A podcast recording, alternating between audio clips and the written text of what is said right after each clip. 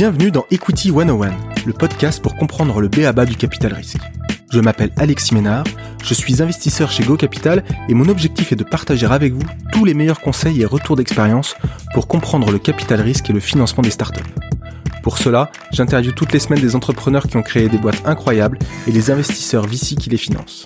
Si vous appréciez ce podcast et souhaitez recevoir toutes les semaines les nouveaux épisodes dans votre boîte mail, n'hésitez pas à vous inscrire à la newsletter sur equity101.io. Bonne écoute Bonjour à tous, bienvenue dans un nouvel épisode d'Equity 101. Aujourd'hui, un nouvel épisode en duo avec Julien Petit, avec qui j'ai le plaisir de faire de plus en plus de choses ensemble autour du podcast, mais aussi autour de sur Clubhouse. Euh, si vous voulez nous retrouver le mardi, tous les mardis à 12h30, on, anime une session Meet Your VC. Euh, n'hésitez pas à nous rejoindre, on, s'amuse bien avec, avec Julien. Donc salut Julien. Salut, euh, salut Alexis, salut Bartosz, salut tout le monde. Alors aujourd'hui, on a la chance de recevoir Bartosz Jakubowski, qui est principal chez, chez Alven. salut Bartosz. Salut Alexis, salut Julien, merci de me recevoir. Euh, bah, avec plaisir. Alors bon, euh, certains vont peut-être se dire, ah dis donc, euh, c'est le deuxième épisode sur Alven en, en, en, moins de, je sais pas, je sais pas quand est-ce qu'on va le sortir celui-là, en moins d'un mois peut-être, euh, parce qu'on a on a interviewé euh, Rodolphe Ménégo qui est partenaire chez Alven. Donc si vous souhaitez en, savoir plus sur Alven, allez voir l'épisode 54 qui est sorti qui est sorti il y a pas très longtemps. mais aujourd'hui, on va pas parler que d'Alven. en tout cas, on va pas on va pas se focaliser là-dessus. On a plein d'autres sujets à, à voir avec toi, Bartosz. Euh, et pour commencer, peut-être que est-ce que tu pourrais te, te, présenter, nous expliquer un peu ton parcours qui t'a amené à, à rejoindre euh, Alven en 2019, si les chiffres sur LinkedIn sont bons? Absolument, euh, avec plaisir. Alors, donc je m'appelle Bartosz, euh, je viens d'avoir 30 ans, littéralement la semaine dernière. Euh, je travaille donc euh, en venture capital depuis à peu près six ans. J'ai commencé euh, tout d'abord chez Xange, qui est un fonds français. C'est là-bas d'ailleurs que j'ai rencontré Rodolphe Ménégo, que vous avez du coup interviewé il y a quelques semaines. ensuite de ça, je suis parti en Suède dans un fonds de venture capital qui s'appelle EQT Ventures, qui fait partie d'une grosse plateforme de private equity qui s'appelle EQT Partners, qui gère à peu près 40 milliards d'euros aujourd'hui. Euh, l'équipe Venture, à l'époque, venait d'être créée euh, en, 2016. Moi, j'ai rejoint le fonds en 2017. Euh, et puis, j'ai commencé à travailler là-bas sur, sur le marché français. Euh, EQT a ouvert un bureau en France un peu plus tard euh, au cours de l'année 2020. Euh, et pour ma part, ensuite, j'ai rejoint Alven en 2019. Euh, j'avais envie de rentrer à Paris. J'avais envie aussi de travailler dans une équipe un peu plus resserrée et où j'allais avoir un peu plus d'impact sur sur l'équipe au global. et très heureux d'avoir fait ce choix-là. Et pour le background qui remonte un tout petit peu plus, moi, j'ai plutôt un profil école de commerce que j'ai complété avec un petit peu de, de statistiques et de microéconomie. Et je suis tombé dans le monde du venture euh, de manière euh, un peu euh, scolaire et bête et méchante, c'est-à-dire que j'avais fait un peu d'investissement en private equity, mais dans l'immobilier, donc c'était un sous-jacent qui me plaisait pas plus que ça. Euh, en revanche, j'adorais la posture d'investisseur. Et ensuite de ça, j'ai travaillé dans une startup tech qui s'appelle 55, euh, qui à l'époque était une soixantaine d'employés. Aujourd'hui, je pense plusieurs centaines. et j'ai juste bêtement essayé de combiner investissement et tech. Et c'est comme ça que j'ai découvert le venture. Génial. Et, et peut-être pour finir le portrait, euh, est-ce que tu peux nous dire là euh, euh, les dernières, enfin peut-être les, les, participations que tu suis, les, dans lesquelles tu es, board member, pour qu'on on, on, voit bien ce que tu fais et ce qui te plaît? Ouais, bah absolument. Bah alors donc chez Alven, euh, je suis arrivé relativement récemment. Il y a deux investissements que je suis, mais dont je suis pas à l'origine. Euh, le premier c'est euh, Indy, qui s'appelait Georges avant. Euh, c'est euh, un, un, de mes anciens collègues qui avait fait le, le deal et j'ai eu la chance de le suivre immédiatement post post investissement de la part d'Alven. Donc ça s'est fait. Pardon En deux mots, tu peux nous rappeler ce qu'ils font Bien sûr. Alors, euh, Indy, c'est euh, un robot comptable pour les indépendants. Donc, euh, très concrètement, il gère, euh, il remplace l'expert comptable euh, pour tous les indépendants. Donc, D'abord en commençant par ceux qui ont un statut de, de bénéfices non commerciaux et puis maintenant les indépendants qui, qui, ont des sociétés à l'IS qui leur permettent complètement de s'affranchir en fait de leur expert comptable pour euh, faire le, le traitement comptable, mais aussi pour euh, faire la déclaration d'impôt, euh, qui est un processus assez complexe et qu'ils automatisent complètement pour euh, à peu près un cinquième du coût d'un comptable et euh, un dixième du temps que ça prendrait de le faire complètement tout seul. donc c'est une société dans laquelle Alven a investi à l'occasion de la série A à environ 7 millions d'euros et qui vient de lever un, une très belle série B d'une vingtaine de millions d'euros. La deuxième société, c'est une société en Allemagne qui s'appelle Chart Mogul, euh, qui fait du, euh, du suivi d'analytics pour les entreprises en SaaS. Euh, donc, euh, si vous avez des euh, sociétés SaaS parmi vos auditeurs, euh, elles sont sans doute familières avec avec ChartMogul, et sinon elles devraient essayer. et enfin, un dernier investissement que j'ai fait en décembre. pour le coup, on l'a pas encore annoncé Vraiment, je suis ravi d'en parler, euh, sans citer le nom pour l'instant, euh, par respect pour l'entrepreneur. C'est euh, une société qui développe un outil de personal knowledge management, donc un peu la Notion. Sauf que Notion est très concentré sur le contenu texte, alors que eux gèrent toutes sortes de contenus et notamment du contenu visuel. Euh, donc pour tous ceux qui réfléchissent non pas en, en verbal mais en non verbal, l'outil pour organiser vos pensées sort bientôt en bêta dans les prochaines semaines. Génial, génial. Bah, écoute, merci pour ce premier tour d'horizon. Euh, on, on t'a invité aujourd'hui, notamment, on a, enfin, on, a préparé ensemble ce, ce, cet épisode et, et, on voulait parler d'un sujet ensemble euh, parce que des, de la qualité, enfin le sujet de la qualité des, des, des fondateurs. Euh, parce qu'en fait, à chaque fois qu'on demande à un investisseur hein, ses critères d'investissement, le premier sujet qui ressort euh, en, en, numéro un, c'est euh, la qualité des CEO, la qualité des fondateurs, etc. Le problème, c'est que c'est un sujet qui est très subjectif, très compliqué de, de très, très, compliqué de définir et d'évaluer euh, le plus objectivement possible les qualités euh, d'une personne. Il y, a, il y, a, plein d'éléments à, à, juger, que ce soit voilà et le comportement des, des fondateurs lors des échanges qu'on a avec eux. il peut y avoir des, des, prises de référence. Il y a certains VC qui font même passer des tests psychologiques, etc. du coup, peut-être pour commencer, qu'est-ce que tu penses de ce sujet-là et, et comment, comment toi tu fais pour te, pour avancer, pour te faire une conviction sur les sur les fondateurs que tu rencontres? Alors c'est une question euh, fondamentale à laquelle on n'arrête jamais de réfléchir. Euh, et pour donner peut-être un, tout petit peu de contexte, nous on est un fonds généraliste chez Alven, c'est-à-dire qu'on a euh, évidemment certains sujets qu'on privilégie à d'autres, mais on se laisse surtout guider par les entrepreneurs et par la qualité des entrepreneurs qu'on rencontre, plutôt qu'avoir des préconceptions sur euh, voilà euh, la direction dans, lequel, dans laquelle le monde va et euh, voilà tel secteur qui va cartonner et donc on va investir dans tel secteur. à la rigueur, peu importe la qualité de l'équipe sur laquelle on tombe. Nous, on est, on prend le problème un peu différemment, c'est-à-dire qu'on essaie d'abord de trouver des entrepreneurs qui sortent de l'ordinaire et puis ensuite on essaye euh, de, de, se laisser embarquer par ces entrepreneurs, par leur qualité, vers euh, ce que eux voient, tout simplement parce que eux passent euh, leur temps sur le terrain et leur temps avec leurs clients, et donc ils, on pense que la probabilité que eux trouvent le bon sujet sur lequel bosser est infiniment plus grande, plutôt que nous dans, dans, dans, nos bureaux dans le sentier, on, on trouve le bon sujet sur lequel bosser. Donc ça c'est un petit préambule. Et puis ce qui nous a amené en fait chez Elven à réfléchir à ça, c'est que on a exact, effectivement euh, des discussions sur euh, la qualité des équipes fondatrices, sauf que bien souvent, ça s'arrête à j'ai bien aimé l'équipe ou euh, le founder est très bon. Mm. Sauf que ça, ça, manque un petit peu de granularité et ça manque un peu de qualité parce que finalement, ça nous arrive de pas être d'accord et si on n'a pas de vocabulaire commun, on n'est pas capable d'aller plus loin et on n'est pas capable de rentrer un peu dans le grain de l'analyse et dans le grain de euh, l'intérêt justement de euh, qu'est-ce qu'on trouve euh, être déterminant comme qualité entrepreneuriale, qu'est-ce qu'on trouve être secondaire ou accessoire.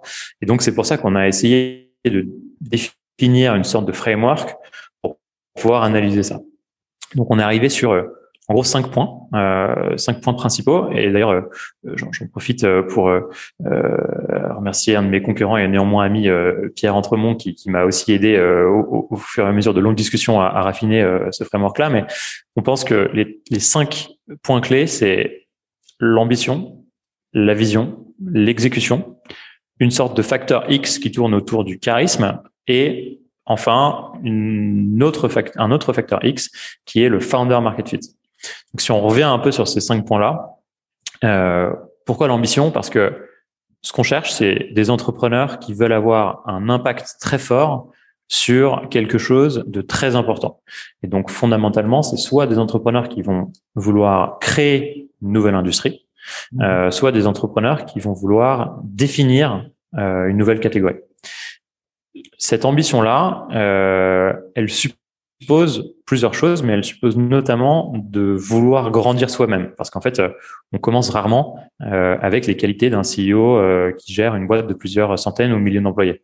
Donc en fait, ça suppose un processus de, croissance, euh, de croissance de soi-même. Euh, et, et cette croissance de soi-même, elle suppose de changer. Et ça, c'est quelque chose que la nature humaine n'aime pas trop faire. Et donc, du coup, il faut une qualité très forte pour contrebalancer ça. Et cette qualité très forte, c'est l'ambition.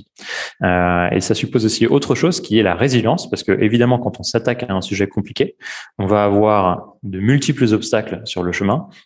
Et donc, être résilient et ne pas baisser les bras au premier euh, coup dur, c'est une qualité absolument clé qu'on recherche. Donc ça, c'est sur le premier pôle qui est l'ambition. Ensuite vient la vision. Alors la vision, qu'est-ce que c'est? Est-ce que c'est euh, quelqu'un qui est capable de prédire le futur à 20-30 ans? Nous, on pense que c'est pas ça. Euh, c'est bien d'avoir euh, une sorte de, de, de, de, lucidité un peu unique sur quelque chose dont on pense que ça va se passer. Mais pour nous, la vision, c'est pas ça, c'est plus être capable de digérer une énorme quantité d'informations, euh, de jongler avec. Donc c'est un concept que certains euh, VC américains appellent euh, high bandwidth, c'est-à-dire une, bande passante élevée, être capable de, de vraiment mentalement en fait euh, jongler avec beaucoup d'informations et voir dedans ce qui compte, ce qui compte pas, ce qu'il faut prioriser, ce qu'il faut faire, dans quel ordre, pourquoi, euh, ce qui est moins important, etc. Et donc cette capacité de structuration et de priorisation, c'est vraiment ça pour nous la vision d'être capable en fait de, de timer un petit peu dans le temps euh, où on va, quelles sont les grandes étapes pour y arriver, où est-ce qu'on est aujourd'hui. Et enfin, ça c'est bien beau sur une slide, mais ce qui est important c'est euh, de faire en sorte que ça arrive. Euh, et ça c'est les qualités d'exécution. Euh, l'exécution c'est euh, pour nous un peu deux choses. Le premier concept c'est quelque chose qui tourne autour de, encore une fois c'est de l'anglais, je suis désolé pour ça, mais c'est high agency, c'est-à-dire être capable de faire en sorte que les choses arrivent, euh, donc avoir une, capacité de euh, make it happen qui est très très très très forte. Euh, et le deuxième point, c'est une capacité de prise de décision. Un entrepreneur, il va devoir trancher, trancher entre différents candidats, trancher entre euh, euh différents éléments à faire avancer euh, dans son produit, trancher entre différents clients. Euh, et donc cette capacité de prise de décision euh, très forte et très rapide et pourtant très réfléchie, c'est vraiment un des éléments de l'exécution qui est fondamental.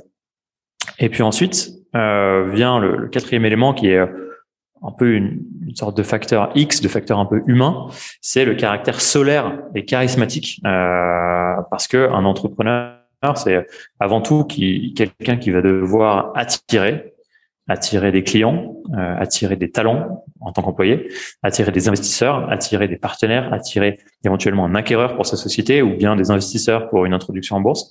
Et donc cette capacité à vendre, à attirer, euh, c'est véritablement quelque chose de clé à toutes les étapes de la vie de, de la société. Et donc c'est aussi quelque chose qu'on recherche chez les entrepreneurs.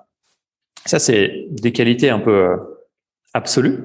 Et puis ensuite, il y a un élément un peu relatif qui est parfois un peu secondaire parce que parfois on, peut s'en passer quand on a une conviction suffisamment forte sur ces quatre euh, piliers-là, mais c'est euh, une adéquation entre les qualités de l'entrepreneur et les qualités qu'on pense être requises pour le sujet euh, en question. Typiquement, dans un business d'opération, on voit en ce moment la, la mode de, de la livraison en 15 minutes euh, de, différents produits à la maison. Euh, nous, on pense que pour ce business-là, c'est extrêmement euh, important d'avoir un niveau d'énergie euh, absolument euh, phénoménal parce que malheureusement, c'est un, un, business euh, d'opération très forte où il y a toujours des trucs qui vont pas, il y a toujours des commandes qui sont pas euh, remplies, il y a toujours des trucs qui sont en retard, il y a toujours des produits qui vont manquer.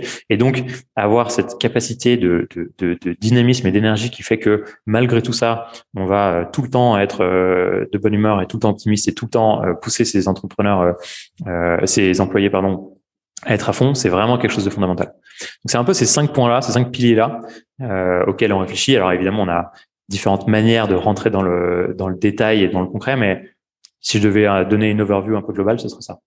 Ouais, bah, super, merci euh, Bartosz pour euh, pour ce framework. C'est vrai que c'est vrai qu'il est, il est, très très clair en fait et, et cette espèce de conviction qu'on arrive à se créer autour d'un investissement, c'est souvent effectivement c'est tous ces éléments-là. C'est rigolo parce qu'il y avait une discussion avec Jean-David Bénichou qui parlait lui, qui regardait en premier lieu, qui est un business angel assez connu, qui regardait en premier lieu la cohérence pour lui. Euh, mais la cohérence, j'ai l'impression que c'est c'est un petit peu c'est autour de la vision. Euh, vous l'appelez vision, peut-être lui il appelle ça cohérence. Et Alexis Robert, lui, parle de chez Kima, lui, il parle, il rajoute un élément qui serait la passion. Il essaie de, de, de déceler la passion. Bon, alors peut-être que la passion, c'est englobé dans l'ambition pour vous, mais c'est rigolo. En tout cas, le framework est, absolument génial. Euh, je voulais savoir, est-ce qu'avec ce framework-là d'analyse, il t'est arrivé de te tromper? Et est-ce que tu peux nous raconter euh, euh, ben, finalement quels avaient été tes, tes, tes biais d'analyse euh, avec ce framework ou sans ce framework, bien sûr? Mais, mais ce qui est intéressant, c'est voilà les biais d'analyse aussi que tu as pu avoir dans le passé euh, lorsque tu as pris des décisions d'investissement. Ouais, euh, absolument. Alors, bien sûr, ça m'est arrivé de me tromper euh, très souvent. Le dernier exemple en date, il, est, il a une actualité brûlante parce que c'est euh, une société qui s'appelle Sorar que j'ai vu plusieurs fois pour le précide, pour le CID, et je me suis trompé sur effectivement donc c'est ce dernier élément là que j'ai que j'ai mentionné sur le le founder market fit. donc Sorar pour pour vos auditeurs, c'est une société qui édite ce qu'on appelle des NFT, donc des non-fungible tokens, euh, qui sont un nouveau, pas si nouveau que ça, mais un, nouveau type euh, de, token euh, blockchain qui euh, sont non fongibles, donc euh, dont la rareté est euh, contrôlée par l'algorithme et dont on peut prouver que, euh, par exemple, en l'occurrence chez Sorar, euh, des, des, cartes de foot de Kylian Mbappé, il y en a 100 euh, de type rare, 10 de type très rare et une de type unique, et il n'y en aura pas une de plus. Et donc, cette rareté-là, elle confère une valeur un peu intrinsèque au fait que bah, s'il y a 200 personnes qui veulent acheter des cartes Mbappé et qu'il y en a que 111, mécaniquement, le prix va augmenter. Et c'est un peu la, la, start-up française star hein, sur le sujet. Hein. C'est euh, définitivement euh, la startup euh, française star, même s'il y a des très bons Français euh, qui bossent sur le sujet un peu ailleurs dans le, dans le monde, mais en tout cas, français basé à Paris, c'est c'est la startup star sans, sans aucun doute. et sur ce sujet-là, donc moi mon analyse à l'époque, c'était que alors bon, à l'époque, la société faisait beaucoup beaucoup moins de, revenus qu'aujourd'hui, mais euh, quand même, euh, Adrien et Nicolas, qui sont les deux fondateurs, euh, avaient pour moi deux des trois éléments de founder market fit qu'il fallait avoir sur euh, pour que ces business marchent. donc ils avaient, euh, notamment pour Adrien, le CCO, euh, les qualités techniques euh, pour faire en sorte que justement toute l'infrastructure blockchain tourne. Ils avaient d'ailleurs une, expérience précédente dans une startup blockchain et ils avaient des qualités commerciales euh, pour faire en sorte de signer des clubs, puisque évidemment euh, toute la valeur vient du fait que euh, l'entreprise Sora a des contrats officiels de licence avec la plupart des clubs de foot et la plupart des ligues, en tout cas européennes.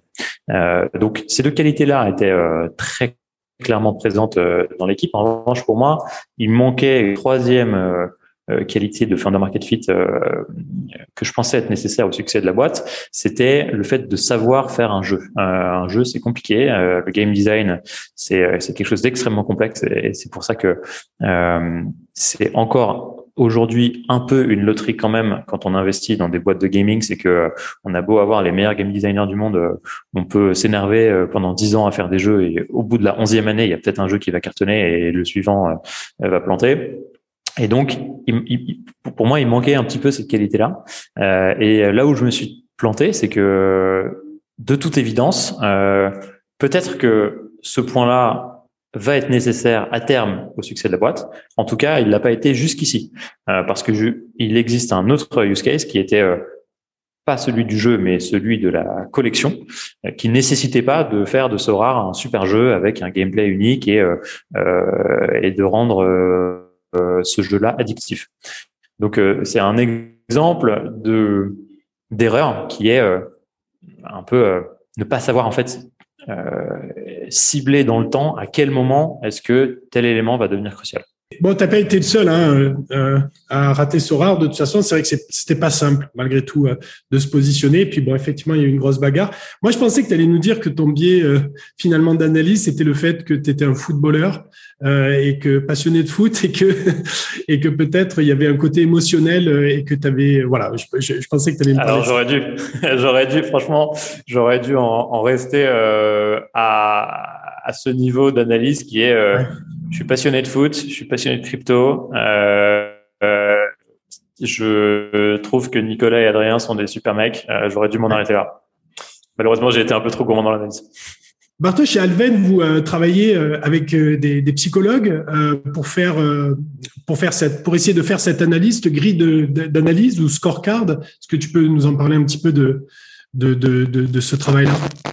Ouais, alors pour être plus exact, pour l'instant, c'est pas quelque chose qui est étendu à Alven. Pour l'instant, c'est c'est moi à titre perso qui travaille effectivement, enfin qui échange plus exactement avec avec euh, Mathieu et Yeva qui ont monté un truc qui s'appelle euh, LVO, euh, qui travaille effectivement sur la psychologie entrepreneuriale.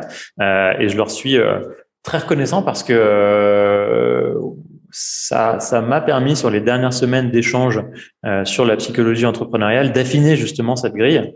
Euh, et les cinq critères que je vous ai cités, euh, alors les critères, en l'occurrence, euh, un peu globaux, chapeau, euh, je les avais en tête avant, mais en revanche, les, les, sous-critères, pour rentrer un, peu plus dans, le, dans la précision, ça pour le coup, c'est vraiment grâce à eux qu'on les a développés. Et je pense que, en fait, c'est important dans ce genre de métier où la matière est un peu molle, d'avoir des points de vue externes. en fait, nous, on est une petite équipe chez Alven, on est dans l'équipe d'investissement, on est sept. Euh, donc, on a des discussions à 7 sur des investissements. On échange évidemment avec des venture partners, des advisors, des entrepreneurs de notre portefeuille euh, qui nous donnent des, des, points de vue un peu euh, un peu complémentaires. Mais c'est toujours intéressant d'avoir des, des, points de vue extérieurs et avec un domaine de compétences que nous on n'a pas nécessairement, en l'occurrence la psychologie, euh, d'enrichir en fait notre algorithme de prise de décision. Bartosz, il y a beaucoup de, VC qui parlent du, pattern de, recognition ou de reconnaissance. Donc, pour évaluer les entrepreneurs. Euh, donc, de, Alexis, de nouveau, euh, de Alexis Robert de, chez Kima à Cyril Bertrand de, de Xange, que tu connais bien. Euh, tous disent que les milliers de rencontres avec les entrepreneurs euh, qu'ils ont fait, qu'ils ont faites, leur permet en fait de, de voir des attitudes, de, de déceler des sous-jacents, euh, en fait qu'ils ont déjà vu chez des entrepreneurs super performants. C'est une méthode très empirique euh, et un peu obscure finalement et difficilement mesurable. Euh, est-ce que tu penses que c'est l'opposé de ce que vous êtes en train de construire avec ce scorecard euh, ou en, fait finalement est-ce que ces deux méthodes peuvent converger quoi?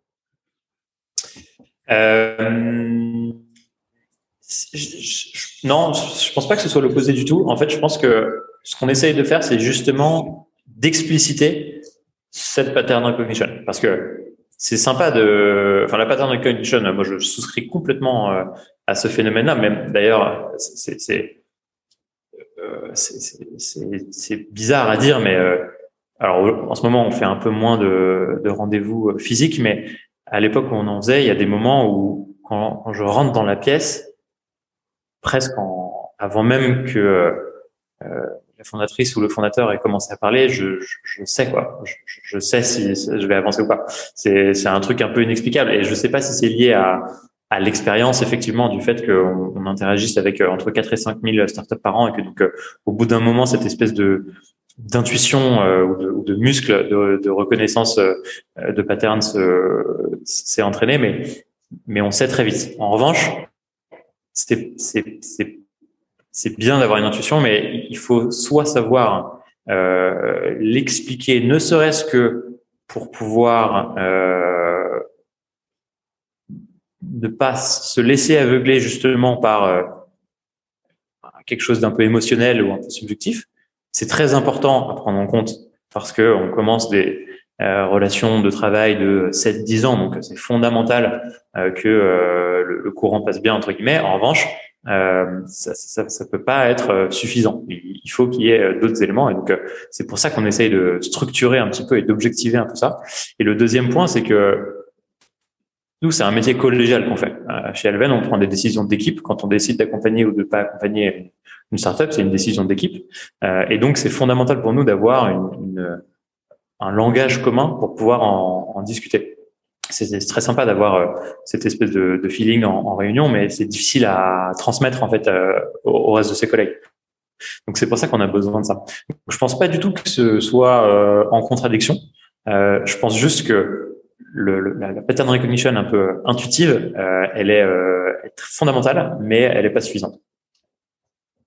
Ok, mais écoute, merci pour, pour, pour tout ça parce que je pense que c'est un, bon un bon éclairage et une bonne euh, concrétisation de ce que veut dire être euh, euh, qualifié un, un, fondateur ou un CEO de, de, de bons profils côté VC et, je pense que ça peut donner pas mal d'idées pour pour ceux qui nous écoutent.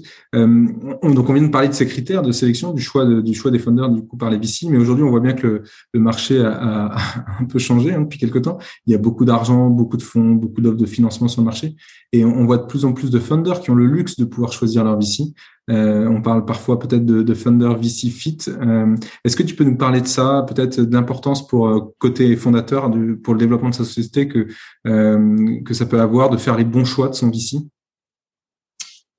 Absolument. Alors il y a plusieurs critères. Encore une fois, hein, faire le, le, bon choix de son VC, ça peut être sur des critères objectif. Par exemple, si on s'attaque à une activité qui a priori va être très gourmande en capital, euh, par exemple, bah, on en parlait tout à l'heure euh, de la livraison en 15 minutes euh, de course, c'est important de choisir à ses côtés un fonds qui a des poches profondes et qui va être capable en fait de remettre 5, 10, 20, 50 millions derrière plutôt que, que, que, de jouer uniquement avec un, un tout petit fonds. Euh, donc ça, c'est un critère objectif de, de, correspondance. Un autre critère objectif, c'est euh, peut-être un critère un peu euh, sectoriel. Euh, nous, chez Alven, on a justement, et c'est marrant parce qu'on a discuté pas mal récemment, mais on a justement euh, un biais assez favorable envers les sociétés qui ont une défensibilité produit ou tech assez forte. Euh, et du coup des business de pure exécution comme euh, en 2015 euh, la livraison à la Take It Easy Deliveroo ou en 2017 les trottinettes électriques en 2020 la livraison d'épicerie en 15 minutes. Alors même que bah, force est de constater qu'on voit des boîtes avoir des croissances absolument hallucinantes et enchaîner des levées de fonds à des valorisations dingues euh, en quelques mois et que donc du coup a priori ça en fait euh, un, très bon candidat pour euh, pour un venture capitaliste qui cherche un, une croissance en valeur rapide. Malgré ça, on est plutôt resté à l'écart de ces de ces plays là. Et donc ça, c'est un autre critère de correspondance un peu objective. Et après, il y a la, il y a la correspondance subjective. Il y a juste le fait de bien s'entendre avec euh, le partenaire qui va suivre euh, la participation dans un fonds. Et ça, c'est euh, très important parce qu'on commence une relation qui doit être basée sur la transparence, qui doit être basée sur l'échange très fréquent. moi, je suis avec mes fondateurs sur sur, sur WhatsApp sur une base hebdomadaire, quoi, si ce n'est journalière, et qui va a priori durer plusieurs années ça répond un petit peu à finalement à la question que j'allais te poser sur euh, ça ressemble à, quoi une relation VC founders euh, et c'est quoi la différence finalement entre euh, cette relation-là et, la relation que les fondateurs ont entre eux ou la relation des fondateurs avec les salariés? C'est quoi la, la, la, nuance qu'il peut y avoir entre les VC et les, et les fondateurs au niveau de la relation? Pense que c'est euh, fondamental de comprendre parce que c'est on entend beaucoup en ce moment d'ailleurs euh, tout le débat euh, pour ou contre les levées de fonds. Est-ce qu'il faut absolument avoir levé pour réussir? Est-ce que bon tout ça c'est un débat très sain et évidemment je pense que la levée de fonds n'est pas du tout un, marqueur de succès. C'est juste un, un moyen d'arriver pour certains entrepreneurs et pour certaines catégories d'entreprises à leurs ambitions. Mais en tout cas, ce qui est l'un des apports que peuvent avoir euh, les VC en dehors de, du capital évidemment, c'est justement cette relation un peu unique. Et on parlait de, de psychologie tout à l'heure, c'est marrant, mais c'est cette relation presque de de pouvoir se confier quoi euh, à son à son board member. Et ça c'est vraiment très important parce que quand on est euh, quand on est une fondatrice ou un fondateur on peut difficilement se confier à ses cofondateurs parce que justement euh, on, on, se doit de d'être euh, toujours optimiste et, et toujours d'attaque et, et, toujours et toujours dynamique. On peut encore plus difficilement faire ça avec ses employés parce que bah on est un peu leader quoi. On parlait de, du côté charismatique solaire euh, mais ces qualités de, de, leadership, elles sont fondamentales. Et un leader, c'est pas quelqu'un qui baisse les bras, c'est pas quelqu'un qui euh, euh affiche ses, ses, faiblesses trop souvent. Qui est vulnérable, on pourrait dire. D'ailleurs, peut-être qu'il y a besoin de.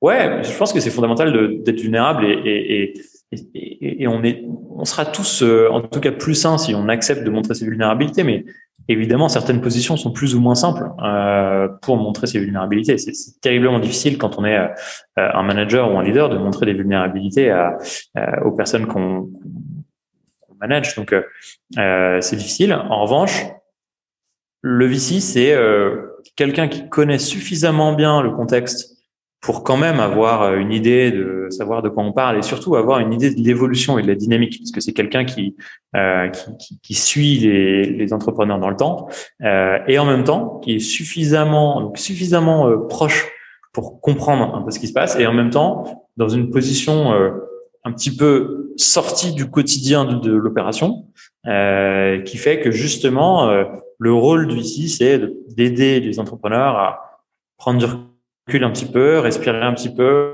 prendre de la hauteur, euh, donner de la perspective, perspective qui nous est apportée parce que bah, juste on est dans une position où euh, nous par exemple chez Alven, on a une soixantaine d'entreprises en portefeuille aujourd'hui, à peu près 140 depuis le début de l'histoire d'Alven et comme je le disais, euh, on interagit avec euh, plusieurs milliers d'entreprises par an. Donc du coup tout ça nous donne une sorte de vision très très large de différentes situations qui peuvent exister et qui permettent en fait de, de replacer euh, l'enfer de l'immédiateté dans une perspective. Euh, et donc c'est à, à ça qu'on sert. Donc c'est pour ça que c'est fondamental d'avoir une bonne relation entre entre un, un board member et un entrepreneur. Euh, c'est avant tout pour cette espèce de ping-pong intellectuel et de soutien psychologique. C'est donc euh, quelque part l'entrepreneur doit se dire est-ce que je vais pouvoir être montrer ma vulnérabilité quelque part mes doutes euh, euh, avec ce VC. Et donc finalement, c'est peut-être un des critères numéro un lorsqu'on choisit un VC quand on est entrepreneur. Est-ce que je vais pouvoir être vulnérable? Enfin, si je le résume, peut-être c'est c'est un peu trop résumé, je sais pas. C'est effectivement, alors dit comme ça, euh, un peu crûment, euh, ça, ça, ça, ça, ça paraît, ça paraît bizarre, et surtout ça paraît anecdotique, mais je pense que c'est fondamental, en tout cas, de pouvoir être transparent, et de pouvoir dire quand ça va, dire quand ça va pas, euh, dire pourquoi ça va ou pourquoi ça va pas, euh, et être capable de prendre le feedback dans les deux sens. Euh, je pense que ça, en tout cas, c'est fondamental. Tu parles donc de, de, de, de, de relations, euh, donc euh, on parle de relations VC fondateurs. pour se faire une conviction forte d'investissement par rapport à des fondateurs, par rapport à un projet, euh, il faut déjà avoir, euh, quand on est VC, il faut déjà avoir euh, créé des relations avec les entrepreneurs. Il faut les avoir vus avant le roadshow, idéalement. comment ça se passe pour toi justement ces, ces premières prises de contact? Comment tu crées les premières relations avec les fondateurs avant même qu'ils lèvent de l'argent? Est-ce que tu peux nous expliquer un peu voilà ta, méthode et tes tips pour justement réussir à les rencontrer voilà bien avant le, le jour J du roadshow? Ouais, je pense que avant tout, ce qui est important, c'est effectivement de prendre le temps de créer une relation. Et c'est pour ça que ce qui est un peu, euh, un peu particulier pour les entrepreneurs en ce moment, c'est que effectivement, euh, euh, comme, comme Alexis le soulignait, il y a beaucoup d'argent sur le marché et donc les tours de financement vont très vite, deviennent très rapidement un peu moutonniers et un peu compétitifs. Et du coup, mécaniquement, ça raccourcit le cycle d'une levée de fonds, ce qui est très bien pour les entrepreneurs parce que du coup ils peuvent passer moins de temps sur la levée et, plus de temps sur l'exécution. Néanmoins, ça raccourcit aussi le temps qu'ils ont pour faire connaissance avec les avec les VC. Euh, une relation humaine, une confiance, ça se crée pas en cinq minutes sur un Zoom, c'est pas vrai. Ça prend un peu de temps. Euh, et donc c'est important de, de, multiplier déjà les interactions. Euh, et c'est important aussi d'arriver assez rapidement en dessous de cette couche de vernis très très marketing et de réussir à rentrer dans le vrai de la discussion, de, rentrer dans euh, le vrai de. Euh, euh, c'est pour ça que j'adore poser des, questions comme qu'est-ce qui qu'est-ce qui t'empêche de dormir aujourd'hui, toi entrepreneur? Qu'est-ce qui fait que quelle est ta pire peur aujourd'hui et quelle est ta plus grande raison de satisfaction? Pour essayer en fait de condenser euh, ce que pense un entrepreneur euh, sur un ou deux éléments très forts euh, sur lesquels on va pouvoir euh, les aider et sur lesquels on va pouvoir déceler en fait un peu la réalité derrière le, le, le, vernis d'une levée de fonds bien préparée et, euh, et, rentrer dans les vraies questions parce qu'en fait c'est comme ça qu'on gagne du temps en fait.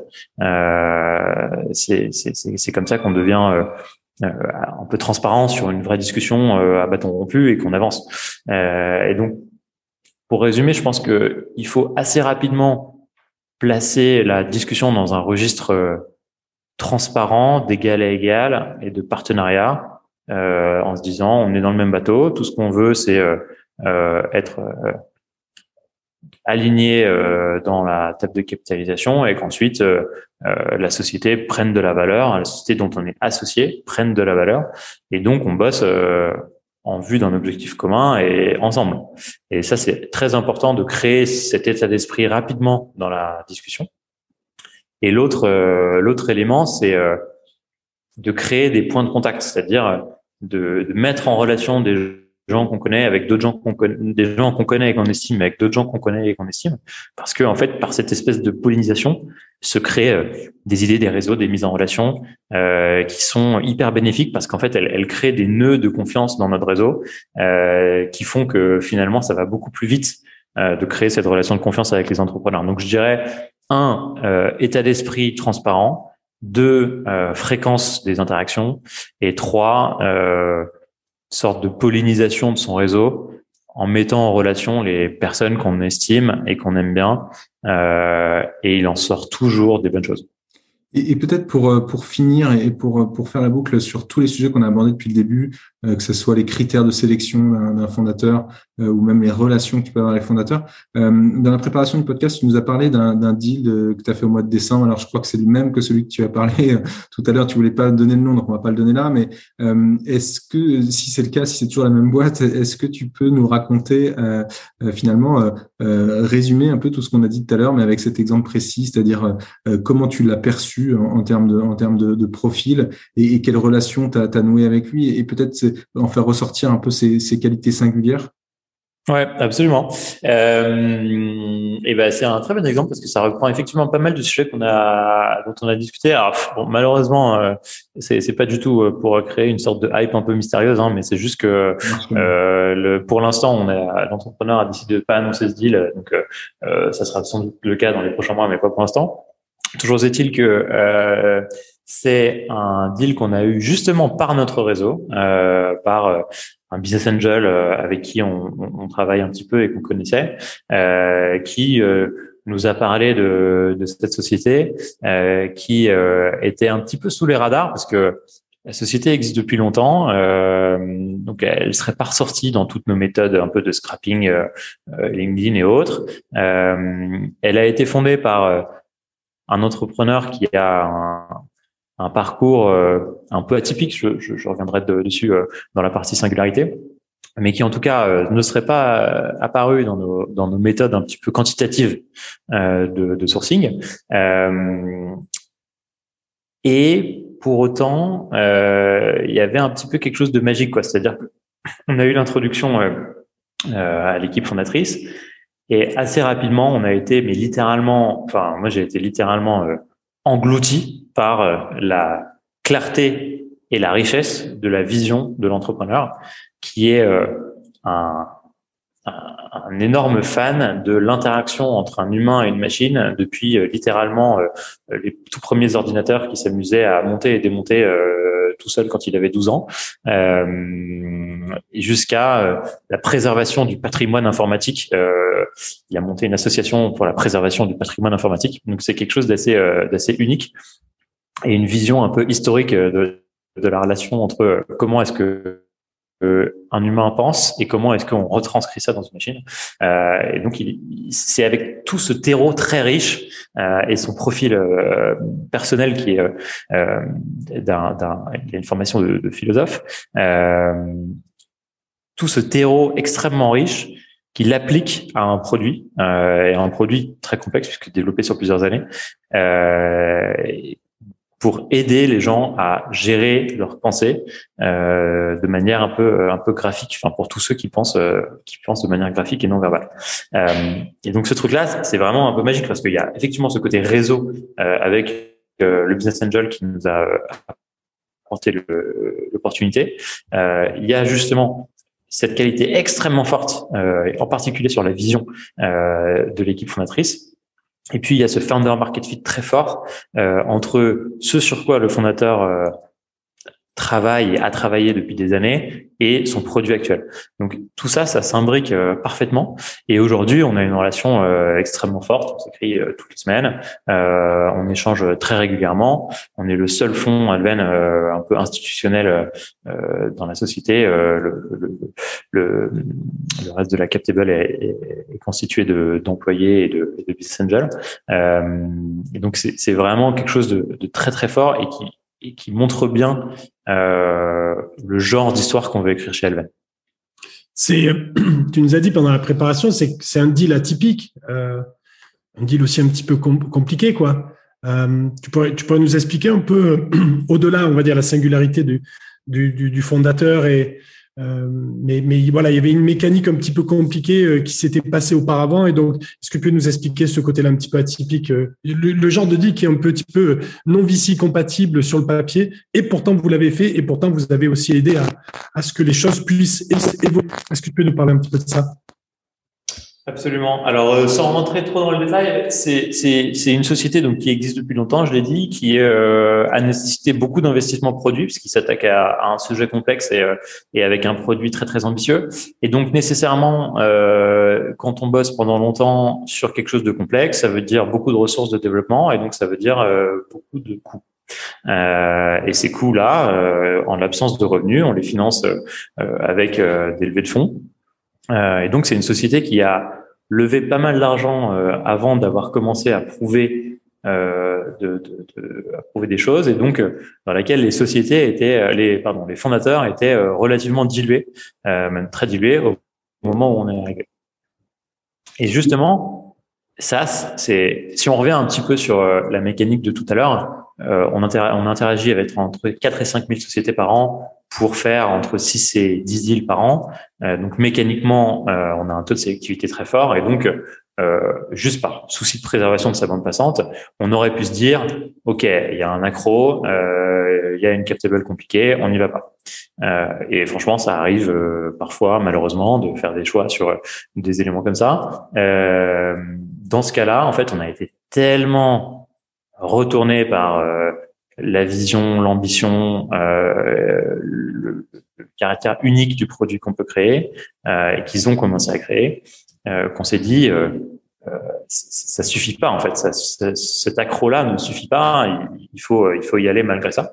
et donc effectivement, on a un peu contribué à essayer d'améliorer ça. Et en l'occurrence euh, il y a eu différentes strates de, de, de, de pactes actionnaires, dont euh, certains, certaines clauses un petit peu euh, inhabituelles avec avec les fondateurs, et donc on s'est retrouvé à, à contribuer à l'occasion d'un tour à, à essayer de rétablir un petit peu la situation en la faveur des fondateurs.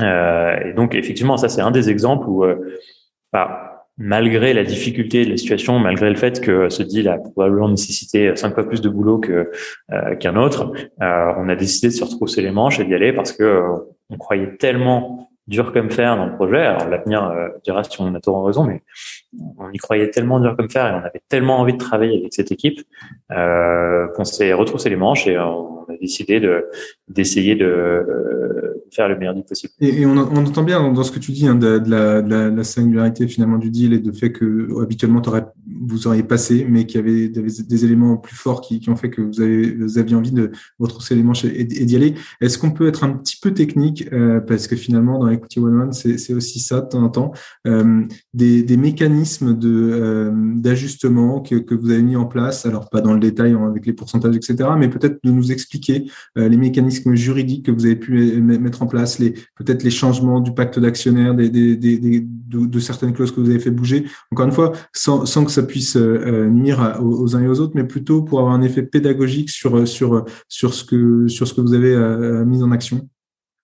Ouais, absolument. Bah, le, le point clé, c'est euh, le point fondamental, c'est de s'assurer que les entrepreneurs sont rétribués euh, justement pour leurs efforts. Et donc le point clé, c'est leur caractère suffisamment intéressé au capital euh, pour qu'ils continuent à donner le, meilleur d'eux-mêmes et qu'ils continuent à ne pas être frustrés et à être motivés par euh, par, euh, par l'énorme travail que ça, ça, représente.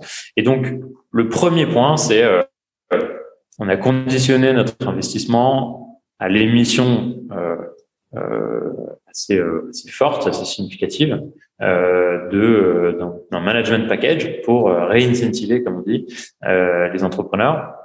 Et donc, évidemment, euh, ça se traduit par une dilution, euh, dilution qu'on subit euh, nous aussi, mais qu'on est ravi, ravi de subir parce qu'on pense que c'est important de, de, de, rééquilibrer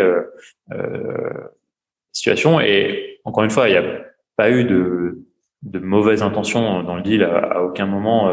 D'ailleurs, dans les deals précédents, à aucun moment. Je pense que c'est juste une histoire un peu longue et, et compliquée et que finalement, c'est la superposition différentes levées de fonds qui, euh, qui, qui, a donné euh, la situation dans laquelle Mais cette solution, pour être concret, elle se fait, elle se fait via des BSPCE Via des BSPCE, absolument. Euh, alors après, il y a différents mécanismes, on est en train de d'en discuter, mais euh, c'est exactement ça, hein, via des BSPCE. Euh, et donc, c'est ça qui, enfin, c'est un des mécanismes principaux et, et, les plus simples. Il en existe d'autres, hein, l'émission d'action gratuite, qui a pas mal de contraintes par ailleurs, mais, mais est-ce, et juste du coup, ça c'est pour la partie technique, pour la partie résolution du fondateur. Est-ce qu'il y a des euh, peut-être une clause d'impact du pacte que vous avez fait évoluer et, pourquoi? Peut-être d'avoir encore une fois cette, cet aspect pédagogique si, c'est possible?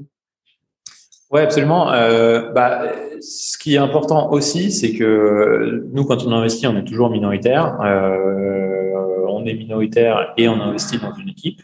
Et on veut que cette équipe-là euh, soit euh, principale force dirigeante euh, de l'équipe. Et concrètement, on veut que les décisions importantes, que, que, les fondateurs aient un point important dans les décisions importantes. Et donc, ce qu'on a aussi fait, c'est qu'on a essayé de, de, changer un tout petit peu les seuils de prise de décision pour que ce soit vraiment les fondateurs qui soient à la baguette. Euh, donc euh, concrètement sur euh, les, les reserve matters, comme on les appelle, donc les, décisions vraiment fondamentales prises au board, on a fait en sorte que le poids de l'équipe fondatrice soit supérieur à ce qu'il est au pourcentage de capital. Euh, je voulais donc on, on, touche, on est presque à la fin de l'interview et on va dans pas longtemps te poser question conclusion. J'ai rajouté une petite question bonus qui, euh, qui, euh, qui fait changer un petit peu de sujet. Euh, à plusieurs reprises, je, on s'est rencontrés, toi et moi, mais j'étais souvent accompagné avec des entrepreneurs que je te présentais. Et à deux reprises, je me rappelle dont une fois avec Antonin Mathès, tu nous avais parlé de l'actif stratégique, qui était quelque chose pour toi de central dans ce que doit construire, en fait, ce qu'est une startup ou ce qu'elle doit construire. Et euh, j'avais trouvé, avec Antonin, on avait trouvé ça fascinant ce que tu nous avais dit. J'en avais reparlé avec toi, mais je l'ai jamais enregistré en fait au final. Donc euh, c'est pour ça que je me permets de te poser maintenant la question. Comme ça, on l'aura enregistré. Euh, est-ce que tu peux nous parler de donc justement ta définition de l'actif stratégique au sein d'une startup? Pourquoi c'est important et pourquoi un VC en fait espère que la startup va, va donc créer un actif stratégique? Est-ce que tu peux nous parler de tout ça? Ouais, absolument. Alors, euh, c'est vrai que je pense que ça, c'est une particularité d'Aluen et je pense honnêtement que on y passe substantiellement plus de temps que, que nos collègues et concurrents. Euh, je ne sais pas encore si on a raison ou si on a tort, mais en tout cas, euh, c'est quelque chose euh, qui nous tient beaucoup à cœur. C'est-à-dire essayer de comprendre assez tôt euh, euh, même si c'est de la projection et même si évidemment euh, il y aura sans doute beaucoup de pivots d'ici là, etc. Euh, et beaucoup d'itérations d'ici là, mais essayer de comprendre assez tôt quel est euh, justement l'actif que la société crée à mesure qu'elle croît. Euh, concrètement, une, une, plateforme de e-commerce 1.0, par exemple, comme on en voyait au, début des années 2000, qui entre guillemets ne fait que euh, vendre euh, des produits qu'elle a achetés par ailleurs, euh, c'est du flux. Elle, elle ne stack pas de valeur à mesure qu'elle grandit. Euh, et donc finalement, les multiples de, de sorties de ces boîtes-là étaient euh, en général autour de une, deux fois le revenu. parfois un peu plus quand il y avait un petit peu de marque, mais pas grand-chose. et donc, forcément, pour réaliser une, une, valeur de sortie très très importante, il fallait que ces potes-là atteignent des scales monstrueux. Euh, ce qu'il y a euh, de, de, de, bien lorsqu'une société construit quelque chose qui a de la valeur pour un acquéreur, au-delà du, du, flux, c'est que euh, ça devient un actif rare et stratégique pour lequel euh, un acteur peut littéralement euh, péter un câble et, et payer une valorisation hallucinante. Je pense par exemple au rachat de, WhatsApp par, par Facebook à l'époque pour, il me semble, de milliards de dollars. Euh, en fait, concrètement, à ce moment-là, euh, WhatsApp avait, je crois, 200 millions ou 300 millions de monthly active euh, users et avait une position stratégique sur la communication en temps réel. et du coup, le risque que prenait Facebook en ne rachetant pas WhatsApp, c'était que Google rachète WhatsApp euh, et donc, en fait, c'est pas une question juste de, de flux qui transite, c'est une question de si j'achète pas cet actif, c'est mon ennemi juré qui achète cet actif, et donc il sera autrement plus fort que moi euh, dans ma bataille. Euh, et je vais peut-être rater euh, la prochaine plateforme qui sera euh, le mobile à l'époque. et donc ça c'est ça c'est un truc fondamental. Donc c'est une question à laquelle nous on réfléchit beaucoup. C'est au-delà juste du flux et du chiffre d'affaires, qu'est-ce qu'on crée comme comme position stratégique dans la chaîne de valeur à mesure qu'on grandit? Euh, et typiquement, euh, un des bons exemples de ça, c'est euh, une société de notre portefeuille qui s'appelle Screen, qui est euh, dont le rachat a été annoncé par Datadog il y a quelques semaines. Euh, Screen, en termes de chiffre d'affaires, c'était significatif, mais c'était pas encore gigantesque comparé à la, à, la, valorisation de sortie qui, qui, qui pour le coup n'est pas public. Euh, mais en tout cas, ce qui était euh, important pour l'acquéreur, c'était justement cette position stratégique de screen qui était en train de faire quelque chose d'unique, c'est-à-dire euh, le monitoring de la sécurité des applications. Euh, et c'était, euh, bah, euh, c'est toujours euh, l'une des seules équipes, et en tout cas la plus avancée au monde, sur ce sujet-là, qui a une valeur stratégique pour pour l'acquéreur, en l'occurrence Datadog. Donc c'est vraiment quelque chose qui nous tient à cœur parce que c'est quelque chose qui permet de découpler en fait euh, la valeur euh, financière euh, de l'entreprise du revenu qu'elle génère. C'est Drivey était aussi un actif stratégique finalement pour Getaround. Euh... Bah, Drivey en l'occurrence pour Getaround, c'était euh, s'acheter l'Europe. et donc ça, effectivement, ça permettait pour pour pour Getaround d'aller beaucoup plus vite sur un marché important dans le dans l'autopartage, euh, qui est euh, l'Europe. Écoute, merci Bartosz là, pour, tout, pour tout ça, c'est vraiment super intéressant. Euh, on arrive, euh, comme disait Julien, à, la fin de l'interview. Euh, peut-être pour, pour terminer et faire, faire le lien avec tout ce qui a été dit, euh, et, et, et notamment le dernier deal du mois de décembre dont on a parlé un petit peu, et, et peut-être parler de finir sur, sur la thèse d'investissement des fonds, critères d'investissement des fonds versus singularité finalement. et si on reprend le dernier deal dont tu as parlé, tu nous as dit ben, on y allait alors que certains basiques n'étaient pas là euh, et nos basiques habituels n'étaient pas là. Euh, et, donc, on, parle d'une singularité. Et cette singularité, euh, peut-être qu'on en parle un trop peu. Est-ce que c'est pas ça finalement uniquement le l'enjeu pour un VC qui est, qui, est, de rechercher et investir dans les singularités? Qu'est-ce que tu en penses?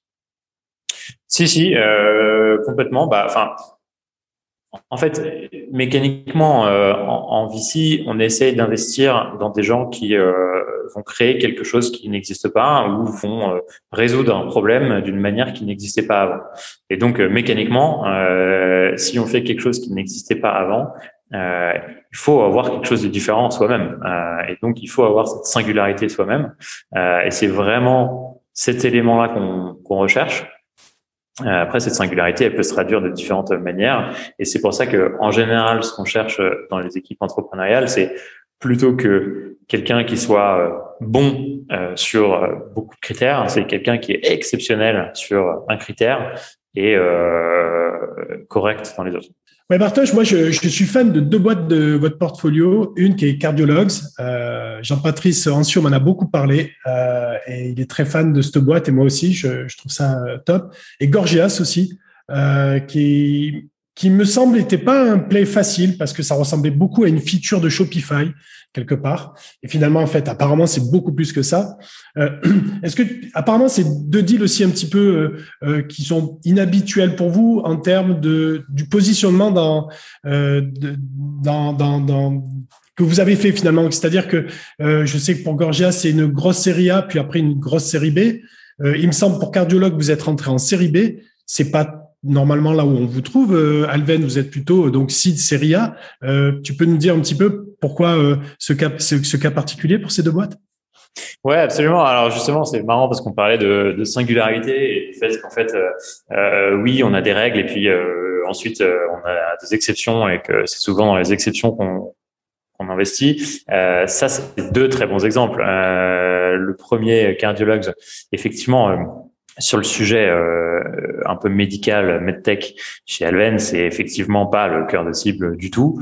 Euh, pour autant, euh, quand on a rencontré euh, Yann Fleureau, le, CEO, pareil, on a été vraiment soufflé, embarqué. Euh, littéralement peut-être 25 minutes, on a eu une espèce de masterclass de euh, l'évolution de la cardiologie à travers les âges et euh, quels sont les enjeux et quels sont les acteurs et quelle est la bonne position euh, euh stratégique dans la chaîne de valeur et pourquoi est-ce que cardiologue est le mieux placé pour euh, pour gagner et, et pourquoi est-ce que ça peut être une activité qui a beaucoup de valeur. Et en 25 minutes, on était littéralement euh, collé au siège, et donc on a décidé de de l'idée la alors la série A pour le coup, euh, alors même que la medtech était euh, en dehors de notre scope euh, sectoriel. Euh, et l'autre exemple que tu cites, Gorgias, effectivement, Romain Lapère, c'est quelqu'un qu'on a suivi depuis longtemps. C'est ça, ça reboucle avec ce dont on discutait tout à l'heure de créer des relations sur le long terme on s'est un petit peu euh, cherché éviter euh, entre entre le précide et ensuite le CID euh, et puis ensuite on, on est rentré à l'occasion euh, de la la grosse série A euh, euh, fin de l'année 2019 il me semble. Alors que en général rentrer sur ce genre de taille de tour c'est euh, c'est moins ce qu'on fait et rentrer en tant que follower et non pas en tant que lead, euh, c'est moins ce qu'on fait également.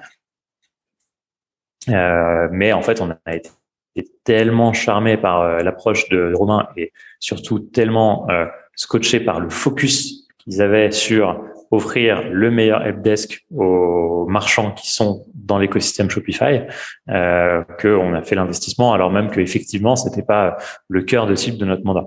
On peut se poser la question de l'intérêt d'avoir une thèse d'investissement. Absolument. Bah, en fait, avoir une thèse d'investissement, ça permet d'être focus. Mais après, euh, s'il y a des choses exceptionnelles qui sortent euh, de notre zone de focus, euh, c'est aussi un métier d'opportunité.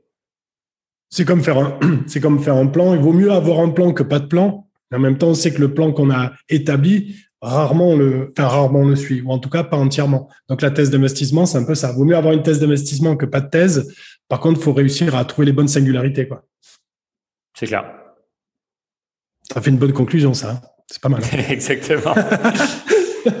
Bon, bah, on va s'arrêter là dans ces cas-là. Un grand merci euh, Bartosz pour, euh, euh, pour, pour cet échange. merci à vous. De, de t'avoir sur, sur Equity 101. Merci Alexis, merci Julien. Ah ben c'était un, vrai plaisir. Merci Bartosz. Euh, c'était vraiment canon. C'est fini pour aujourd'hui. Si vous avez aimé l'épisode, dites-le moi par mail, LinkedIn ou sur Twitter. Et puis n'hésitez pas à le partager sur les réseaux sociaux. Un dernier point, si vous voulez me soutenir et me donner un petit coup de pouce, vous pouvez noter Equity 101 5 étoiles avec un petit commentaire dans Apple Podcast. Ça prend 30 secondes et ça compte énormément pour m'aider à gagner en visibilité et à faire connaître le podcast à plein d'autres auditeurs. Merci beaucoup et à très vite